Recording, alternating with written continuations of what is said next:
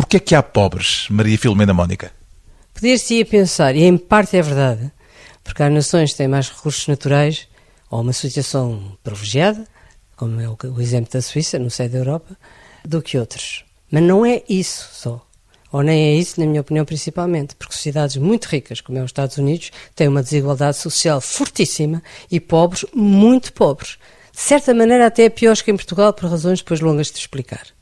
Portanto, são os dois fatores, que é a natureza e a localização de um país e depois a forma como o poder político está organizado de forma a distribuir o bolo que o país produz.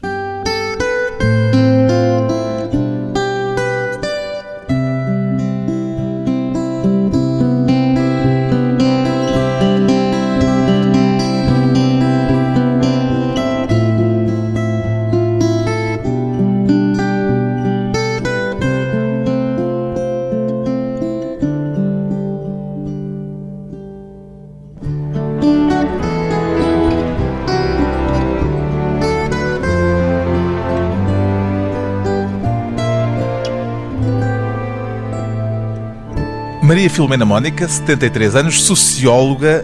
Há estudos suficientes, Maria Filomena Mónica, sobre a pobreza em Portugal? Tradicionalmente não havia. Até porque eh, a religião católica teria infundido na mentalidade do, do, povo português, como na mentalidade dos povos latinos do sul da Europa, a ideia de que sempre haveria pobres entre nós. Portanto, os pobres não eram problemáticos. Havia pobres e havia ricos. Era assim a ordem querida por Deus. Recentemente houve alguns estudos. Já depois do 25 de Abril? Sim, sim, eu estou a falar uh, recentemente nos últimos três anos. Uhum. E antes não havia praticamente nada, havia estatísticas do INE que davam o rendimento das pessoas. E estes dois estudos, um foi dirigido pelo professor Bruta Costa, que já morreu este ano, e outro é dirigido por um professor do ISEG, Farinha Rodrigues, que estudou aprofundadamente a pobreza e a maneira como é definida a pobreza. Os estudos que existem, esses que me refere, têm tido alguma repercussão pública e política ou têm passado muito, relativamente despercebidos? Muito, muito pouco. Ambos são bastante tecnocráticos e é isso, provavelmente, aquilo que eles sabem fazer. No caso do professor Brita Costa, é mais da costela humanística, portanto é mais o choque que ele tem diante da pobreza, mas muitos, ele fez só o prefácio, porque depois tem muitos economistas também a fazer os estudos. Portanto, às vezes é muito difícil relacionar o que eu estou a dizer com aquilo que as pessoas sentem. Em todo caso, nesse trabalho de Bruto da Costa, creio que é aí há uma contabilidade terrível. Fala em 2 milhões de pobres em Portugal. Ambos falam. Ou seja, da minha experiência empírica, que não é muita, mas a sensação que eu tenho é que 2 milhões é exagerado. é uma em cada 5 pessoas. Cinco. E, portanto, está relacionado com a maneira como a Europa, através do, do serviço que eles têm de estatística, que é, que é o Eurostat, define a pobreza. Eu penso que a definição da pobreza, tal como está a ser aplicada em Portugal, pode estar demasiado alta.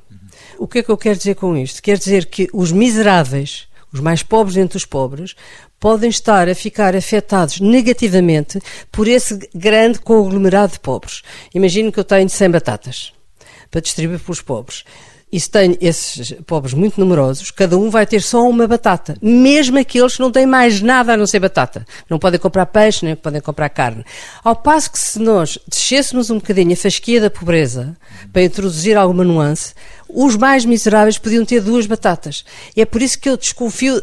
Por exemplo, eles, um dos indicadores que eles metem no, nos pobres, na, na definição de pobreza, é terem um carro ou terem férias pagas durante uma semana. Eu não penso que estas pessoas sejam necessariamente pobres. Não vivem bem. Quer dizer, as pessoas gostam de ter um carro, eu também gosto, embora não goste de guiar. E também gosto de ter de vez em quando umas férias. Também não sou uma fanática de férias porque gosto muito do que faço. Mas, Mas nesses estudos se Ele... tiver um carro, ainda pode estar na categoria pode, de pobreza? Pode. Se tiver carro, já, já não, é não, é, pobre. é pobre. É ao contrário. E isso não é comparável para mim com produtos de consumo que são hoje em dia habituais e até baratos, como é ter o frigorífico. Acho normal que toda a gente tenha frigorífico. Eu não estou a dizer que os pobres têm que se arrastar pelas eh, portas das missas como eu via na minha infância. Não é isso. Acho normal ter um frigorífico, como acho normal ter uma televisão. O que eu não acho já muito normal é dizer Ok, tem, o, o, para não ser pobre tem que se ter um automóvel. Acha que a fasquia está demasiado elevada? Acho que está demasiado elevada e que prejudica os mais miseráveis. Pois bem, Maria Filomena Mónica acaba de publicar um livro a que chamou Os Pobres, coincidência com o título da obra de Raul Brandão, que Raul Brandão publicou no início do século XX, aliás, que cita de passagem no seu livro, foi deliberado ou aconteceu por acidente, Maria Filomena Mónica? Foram as duas coisas. Eu até não gosto muito do, da obra do Raul Brandão, por razões que explico no livro. Os pobres de que fala no seu livro têm pouco a ver com o, os pobres de caráter existencial e quase metafísico do livro do Raul Brandão. Eu queria os pobres com, uh, concretos, como vinham. É por isso que eu cito alguns estudos, sem pretender ser amassadora, espero que não seja, de alguns estudos feitos uh, no princípio do século por dois, digamos, sociólogos. Eles eram bastante. São sociólogos de direito, também são sociólogos. Quem me ouvisse. Eles eram uma sociologia tecnologia muito incipiente ainda, porque estamos a falar em 1906 ou nos anos 30, foram convidados, uh, num caso, primeiro pelo rei Dom Manuel, e, portanto, pelo establishment, e depois por Salazar.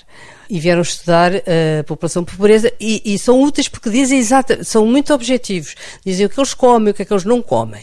E depois tive acesso também a uma série de dossiês interessantes porque foram feitos dentro do regime salazarista e dentro do Ministério da Economia e os regentes agrícolas também têm Uh, são até estudos datilografados pelos próprios, estão muito bem escritos. São monografias são sobre monografias. situações concretas. Portanto, dizem exatamente o, o, quando eles vão para as vendimas, como é que eles fazem, a que horas vão, dão-lhes logo vinho, aos miúdos também dão vinho, e portanto, isso são mesmo pobres, são os pobres tradicionais que nós tínhamos. Aliás, logo na, na primeira página do livro, uh, deixa a advertência de que este livro não é tanto sobre os pobres, mas sobre a percepção que as elites tiveram e têm da pobreza.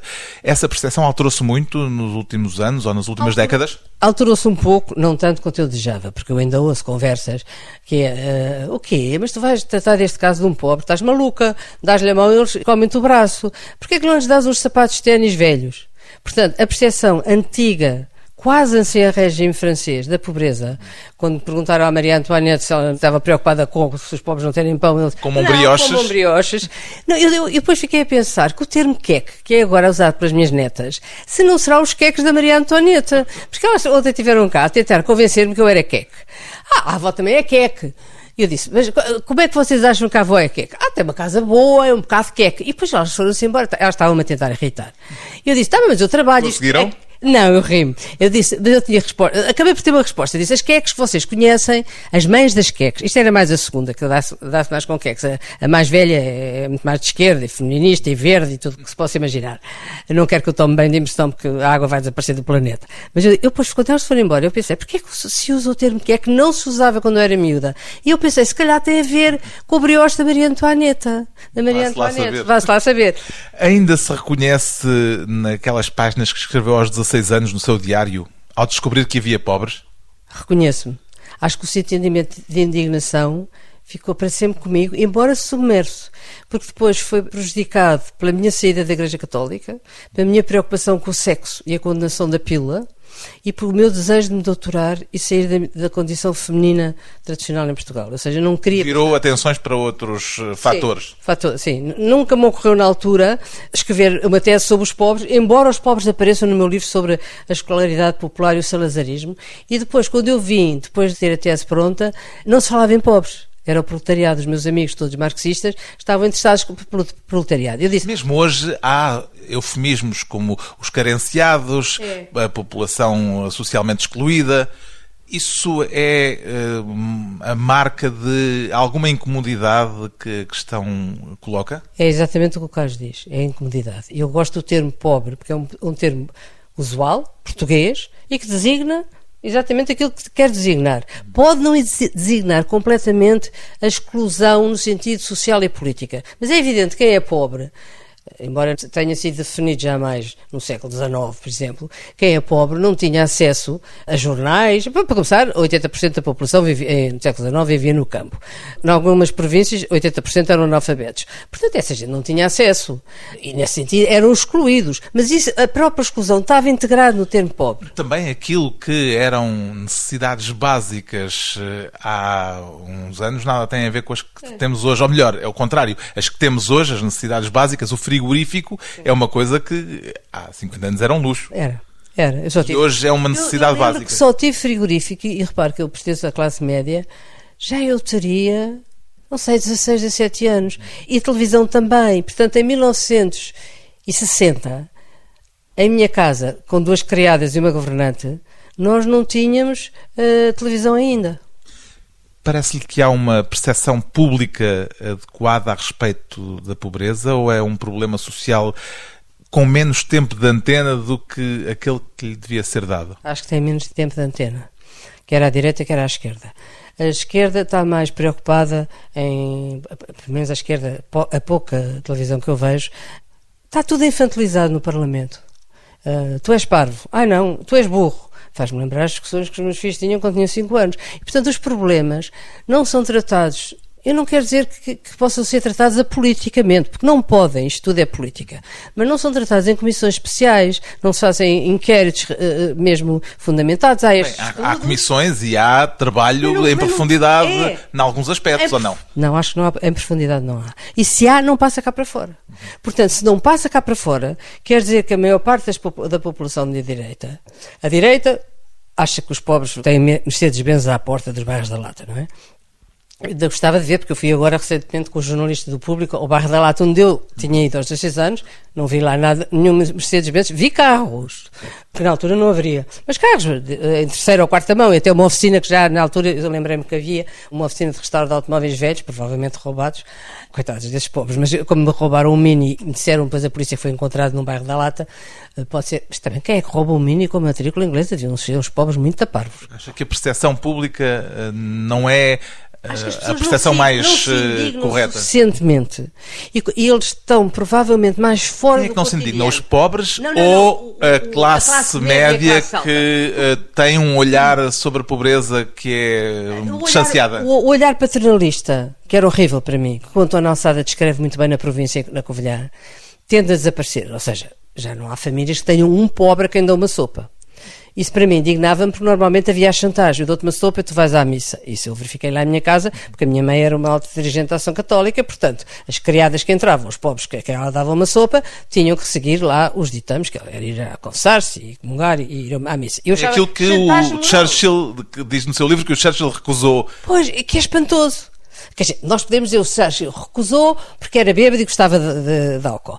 Mas não é só por isso, é porque, de facto, a tradição aristocrática inglesa é diferente da tradição católica portuguesa de pobres, pobrezinhos, anda cá, vamos passar uma mãozinha e tudo se resolve. Como os nobres ingleses viviam no campo, o que não sucedia cá, os nobres só iam à saison de, de Londres três meses por ano e, portanto, tinham alguma inclinação para pensar nos seus pobres e mais. Quer dizer, eu cito o caso do Wilberforce, que não tinha razão nenhuma para se interessar pela abolição dos escravos, não ganhava nada com isso. Mas havia uma forte conexão moral que estava relacionada com a própria religião deles.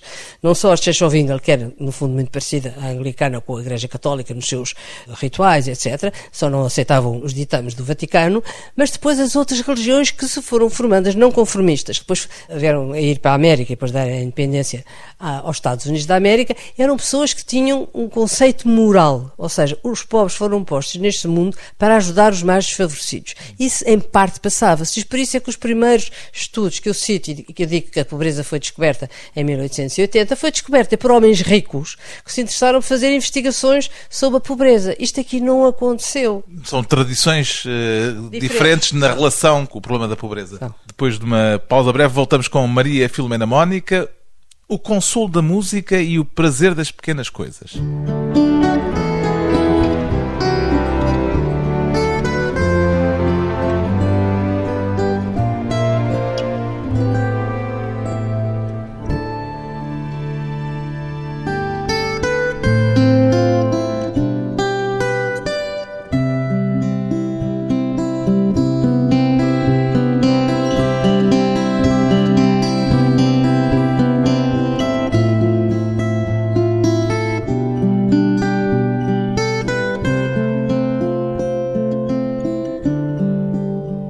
Regressa à conversa com a socióloga Maria Filomena Mónica, que confessa no livro que acaba de publicar ter descoberto o prazer das pequenas coisas depois de um período de doença que a obrigou a um tempo de clausura. Que séries de televisão, Maria Filomena Mónica, é que anda agora a ver?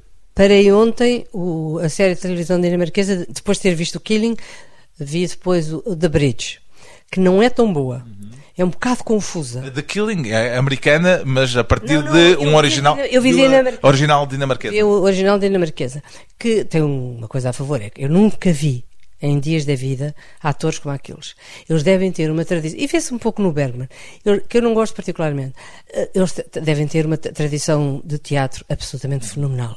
Todos os atores, os principais e os secundários, são excepcionais. É que eh, cá chegou mais eh, facilmente a versão americana da série The Killing no Ah, não Netflix. sei, nem sabia que tinha passado cá. Ah, Sim, no Netflix. não no Netflix. Uh, Não, eu vi, eu vi a versão uh, que, que custa um bocadinho porque temos que ler as legendas em inglês e, portanto, nem sempre estamos a acompanhar completamente. Mas uh, uh, Perguntei-lhe disto das séries porque refere as séries de televisão no seu livro e porque recentemente eh, falou também das séries de televisão na coluna que tem do Expresso. Eh, Vê mais séries do que filmes? vejo. Porque o que eu preciso, eu trabalho.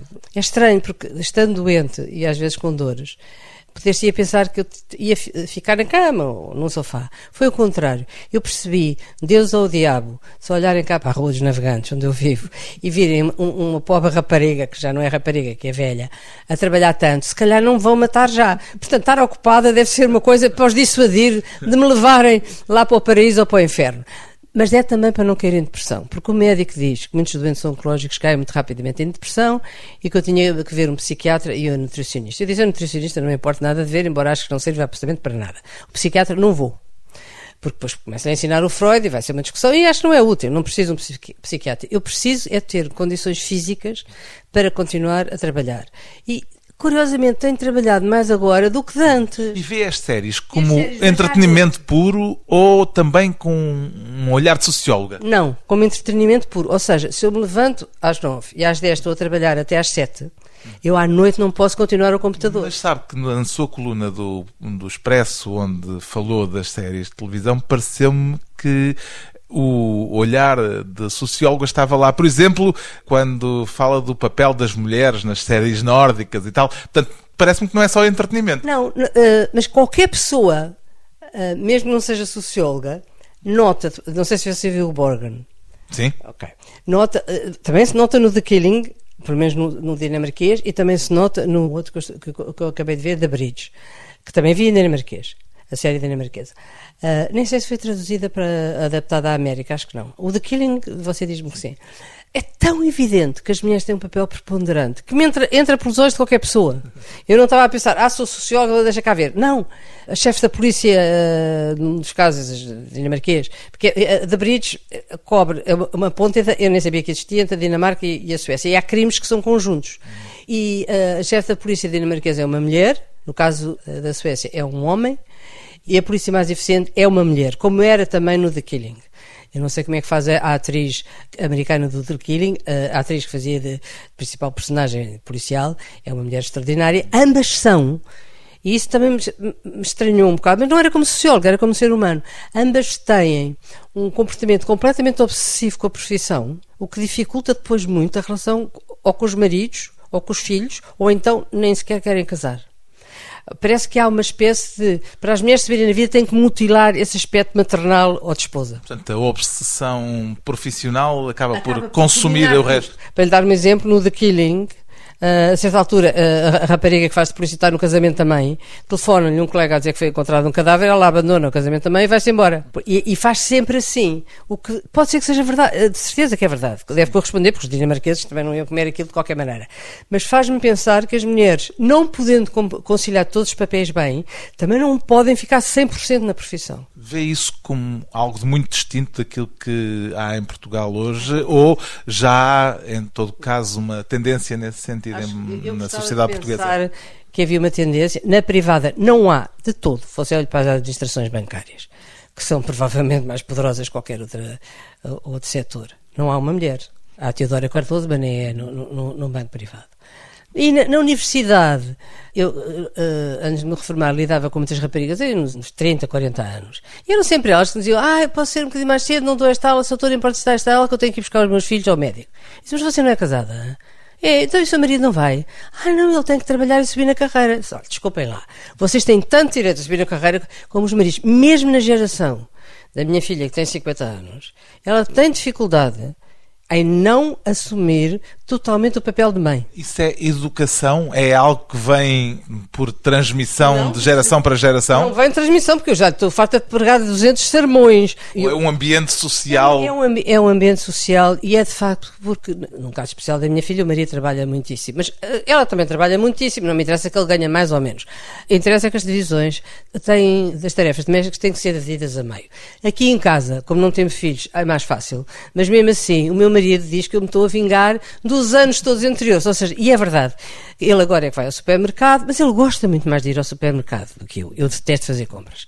Portanto, eu como estou doente, ele vai ao supermercado e fazemos tudo a meias. Ele acha que fazemos tudo a meias, não. Que eu faço 10%, ele faz 90%. Mesmo antes de eu estar doente. Eu disse, então, mas é, é bom, é, estou-me a vingar de séculos e séculos da opressão feminina. Mas não, eu acho que Não, está é- ainda, não estamos ainda no ponto Não, de Portugal, isso não. se Não, alterar. Hoje estava a falar ainda por cima com a minha fisioterapeuta e ela teve um bebê agora. E está com enormes problemas de conciliar o trabalho com o bebê. Eu disse, mas você é casada? Ah, está bem, mas estou a mamar. A mamar, a dar de mamar. Eu a dar de mamar acho que os homens não podem dar, isso eu reconheço. Mas acho que as mulheres em Portugal estão num ponto ainda bastante atrasado, especialmente se compararmos com as nórdicas. Diria, em todo caso, que se vive melhor hoje do que se vivia há umas décadas atrás, genericamente. Nem pensar, não há comparação possível. Há muitas pessoas, até da minha família, que de antes é que era, um- é, que era bom, antes, é o tempo do salazarismo, evidentemente. Ah, eu acho que antes era tudo mau.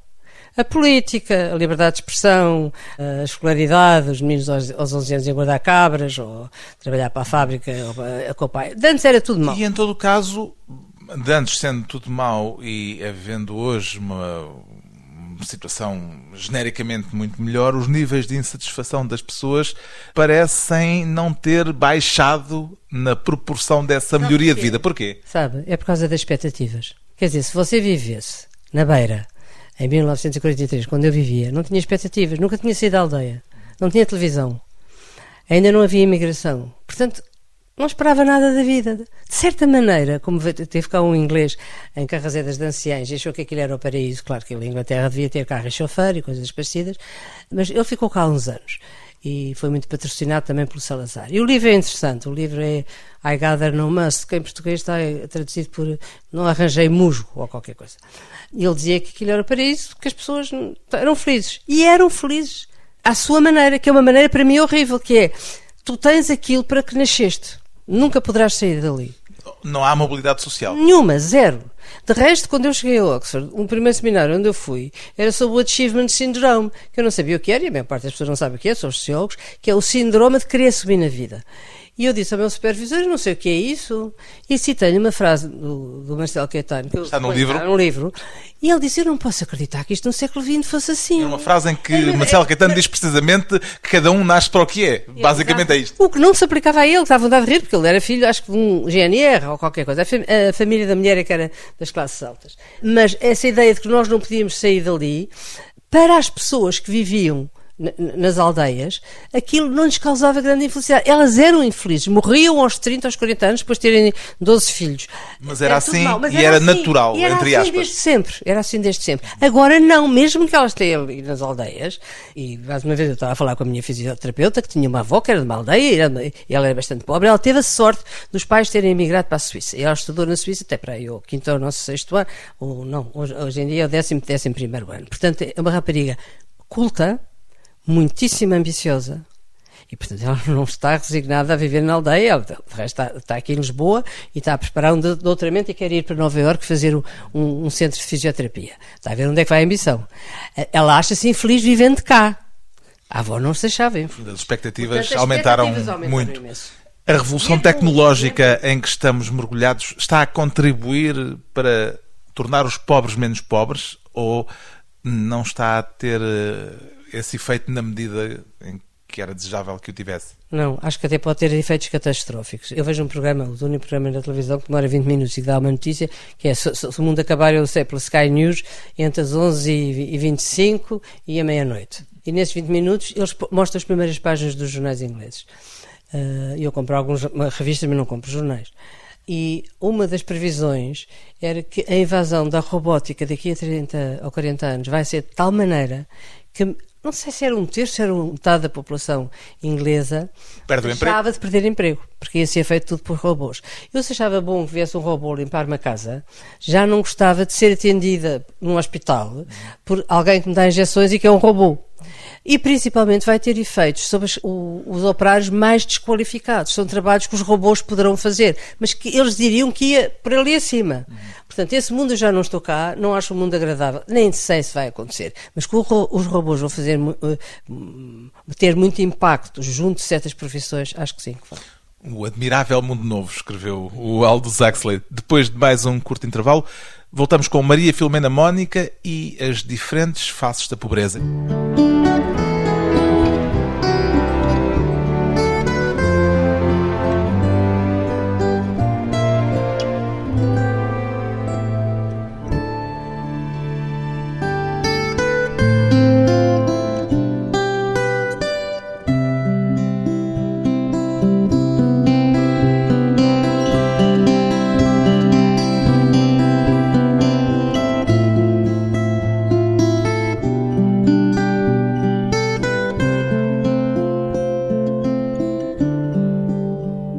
Convidada hoje para a conversa pessoal e transmissível a socióloga Maria Filomena Mónica, autora do livro Os Pobres. Quando vê aquelas ações nos supermercados, há pouco disse que não vai muito aos supermercados, mas, eh, Mas quando lhe acontece ir aos supermercados e vê aquelas campanhas a favor do Banco Alimentar contra a Fome, costuma contribuir, Maria Filomena Mónica? Por acaso costumo. Enche o saquinho e deixa. Não nestes últimos dois anos não tenho ido, mas, mas contribuía.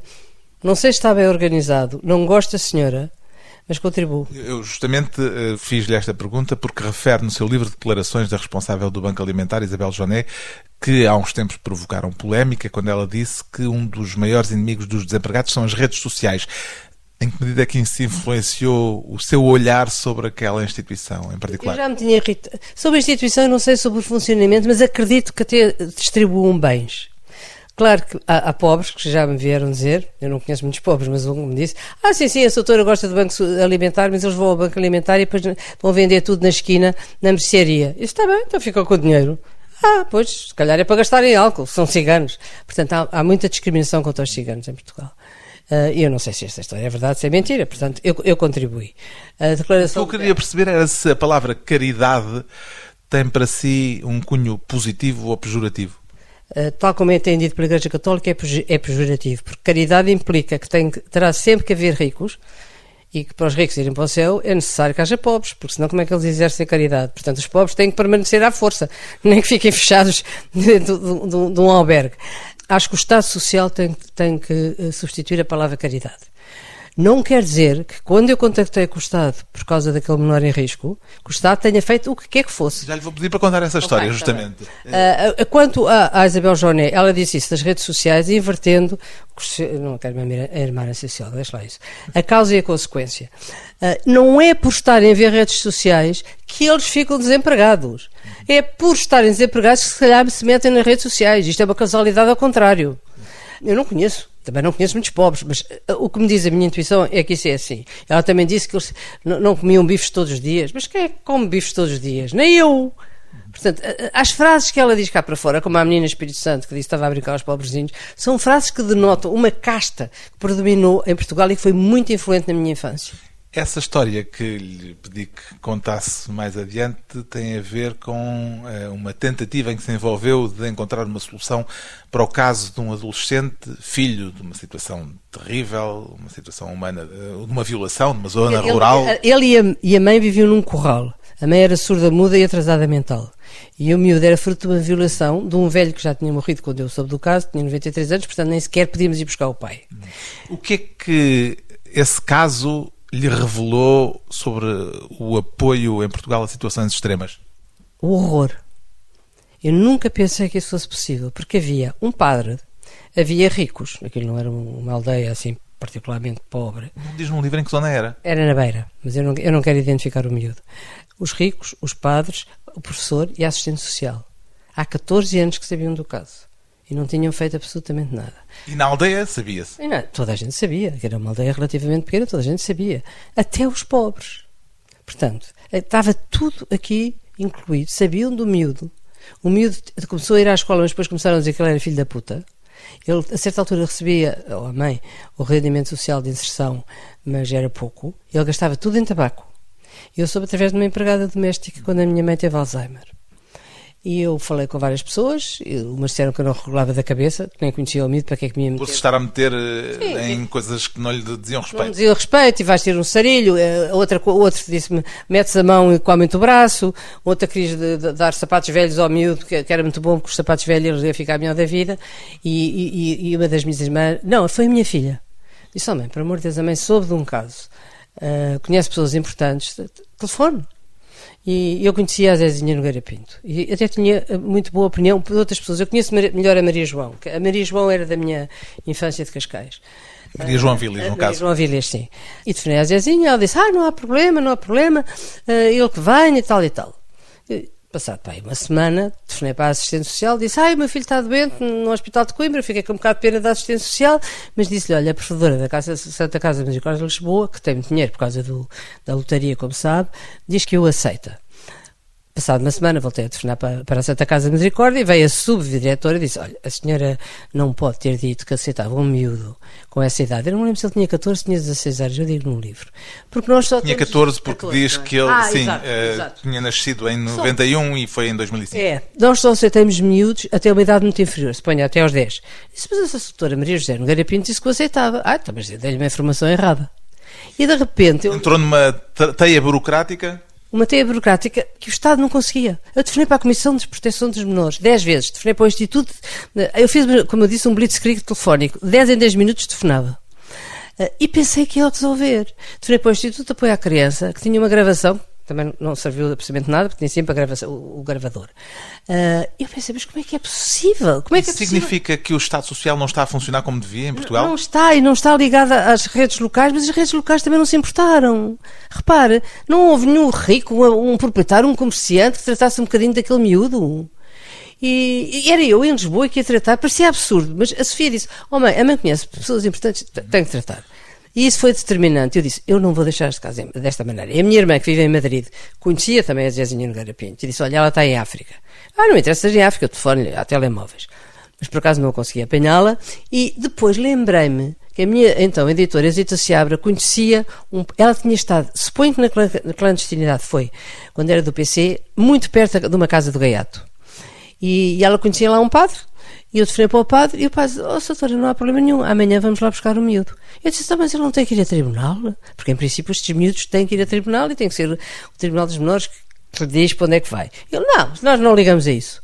Eu achei ótima a resposta. De facto, se o Estado não liga, se os tribunais não ligam, quer dizer, ele podia ser determinado mal, podia ser um homem que o raptasse como aconteceu à média em outros casos. Neste caso correu lindamente, e eu disse, olha, não vá amanhã, porque a tia vive em Lisboa, tem que ir até à beira, ele foi, ele foi lá para cima, para, para o pé do Porto, o príncipe chorou imenso, estava com saudades da mãe, é natural, muda e atrasada mental, era a mãe dele.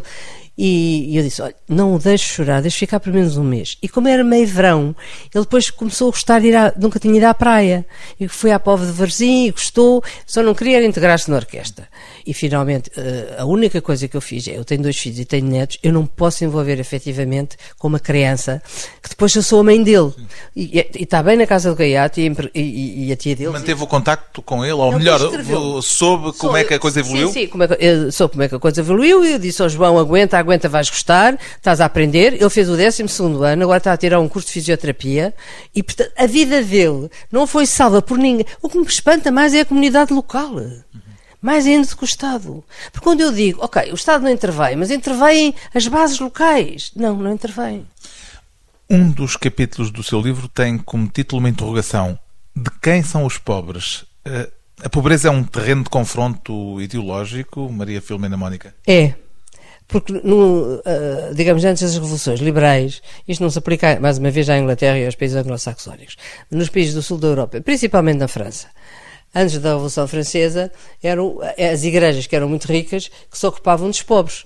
E, portanto, havia pessoas ricas que deixavam heranças às abadias, como aqui deixavam heranças aos conventos, na presunção de que o dinheiro contava bastante na escada para se aceder aos céus, e, e as igrejas tinham dinheiro e os conventos também.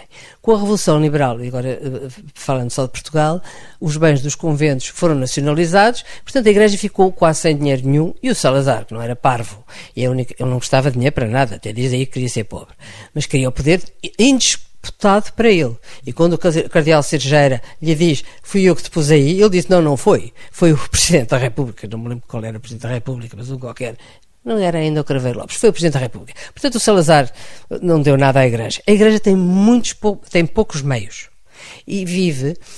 Os meios que tem, e que em algum caso são abundantes, são dados pelo Estado. Portanto, a arbitrariedade na concessão de crédito a essas IP... IPSS? IPSS depende muito do Estado as avaliar.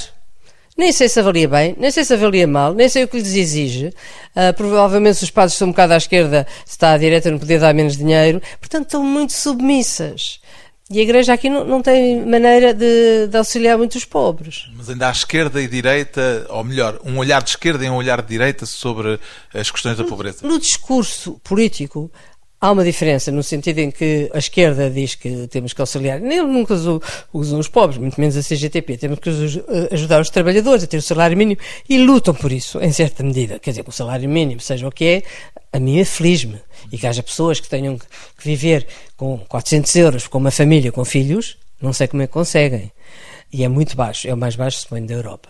A direita tende a pôr o ênfase na criação de emprego, o que eu também percebo, que, que é, se nós damos cabos dos empresários, depois não há maneira de distribuir o bolo. Foi o que aconteceu quando o hotel foi a, a, frase é extraordinária. Quando o hotel foi à, à Suécia, depois de ter estado em Cuba, que também ficava fascinado, o, hotel era uma personagem ao mesmo tempo fascinante e, infantil, e até, por, até por ser tão infantil. Gostou imenso do Fidel e tal, mas depois foi à Suécia e falou com o Adolfo Palma. E o, o Olaf Palma perguntou-lhe, então, qual é o seu projeto? Ele disse, um, é acabar com os ricos. E, e o Olaf Palma disse, olha, curioso, aqui nós é, é acabar com os pobres. Porque eu preciso, uma sociedade na economia tem que funcionar com os princípios do mercado. Não há nada a fazer.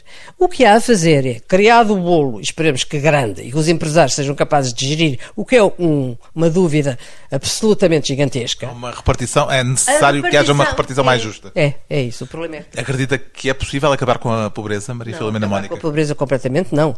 Até porque há preguiçosos. Os preguiçosos podem sair do, do, do, cenário da minha frente, que eu não tenho paciência.